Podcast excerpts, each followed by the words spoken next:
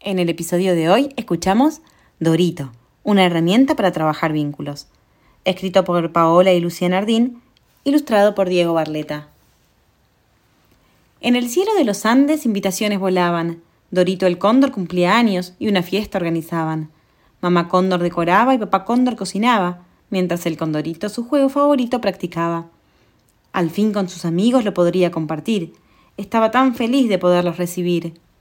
La mesa ya estaba puesta, la comida preparada. Guirnaldas, globos y piñata en la montaña colgaban. Ahora los tres esperaban que los invitados llegaran. Primero apareció Tincho, el quirquincho, que tiene un caparazón pero sin pinchos. Cuando se asusta o algo no le gusta, puede esconderse en él y dejar de ver. Pero cuando saca su cabecita y se deja conocer, es tranquilo, comprensivo y siempre se hace querer. Bajo un sombrero muy lindo llegó volando Mingo. Es un flamenco amiguero que vive lejos del cumpleañero. Estaba transpirado de tanto que había viajado, pero muy entusiasmado y recontra perfumado. Tita la pumita en silencio se asomó. Le daba vergüenza ir, pero su mamá la convenció. Es que está muy acostumbrada a estar con ella pegada. Pero poco a poco se fue animando y su confianza fue aumentando.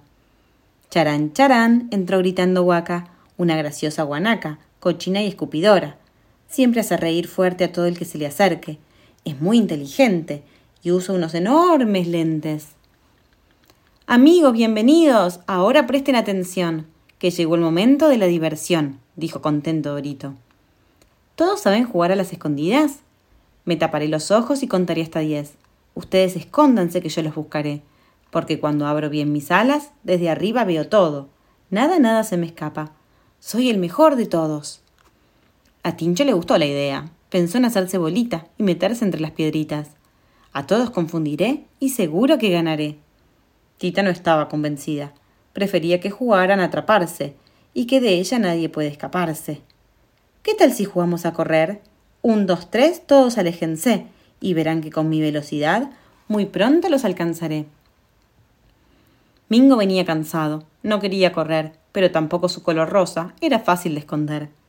Yo tengo otra idea.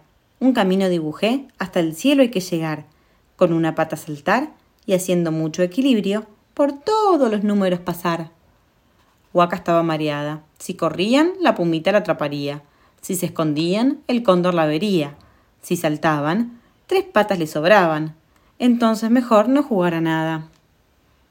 Quedaron enfrentados Dorito y Tincho por un lado Tita la escondía y dijo que no, y Mingo la apoyó. Huaca no quería nada, estaba malhumorada. Un gran alboroto se había armado. De pronto Dorito se puso muy colorado. Su cabeza parecía fuego, y a sus amigos le dio miedo. Si sigue así, pronto va a explotar. Tenemos que pensar cómo lo podemos ayudar, gritó Tita asustada. Tengo un estupendo plan. Mi sombrero le voy a poner, y así todo lo rojo va a desaparecer dijo Mingo preocupado. Huaca pensó que si lo escupía, capaz lo refrescaría. Tita se quedó quieta, le tenía miedo una rabieta. Pero Tincho, que sabía de cubrirse y esconderse, en la conversación decidió meterse. Esperen, nada va a cambiar, aunque lo tapen y no se vea, lo rojo va a quedar, y de salivas mejor ni hablar. Entonces Adorito despacito se acercó y le preguntó ¿Cómo estás?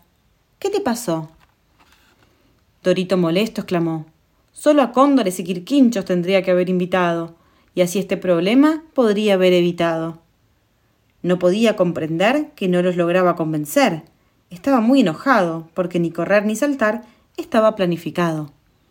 Pero al ver a sus amigos por él tan preocupados, entendió que a propósito no se lo hacían, ni tampoco era porque no lo querían, sino simplemente que otras cosas le divertían. Cuando habló y habló y habló de cómo se sintió, a su color de siempre volvió. Lo importante es que pensemos cómo encontrar una solución y que nuestras diferencias nos den pura diversión, reflexionó la pumita, menos asustada. Tincho agregó, no siempre habrá algún juego que nos deje a todos contentos. Propongo que nos escuchemos y juntos lo resolveremos. Señoras y señores, esto no es un problema, es un notición, todos somos únicos, no existe nadie igual, y eso nos hace ser alguien muy especial, dijo Waka mientras intentaba saltar en una pata y a todos les causaba muchas carcajadas.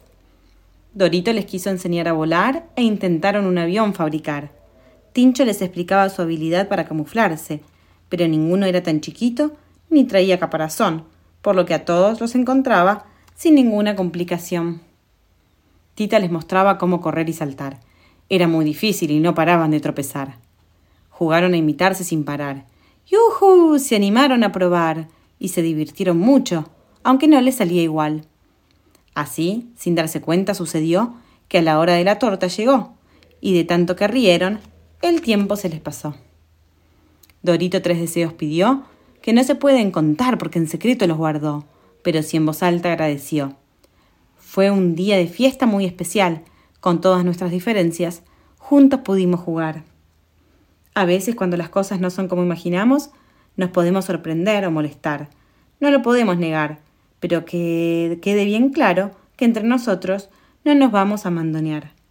¿Para qué ser todos iguales y ser diferentes es lo que vale? Al terminar de cantar el feliz cumpleaños, Huaca preguntó ¿Quieren que les enseñe cómo apagamos las velitas los guanacos?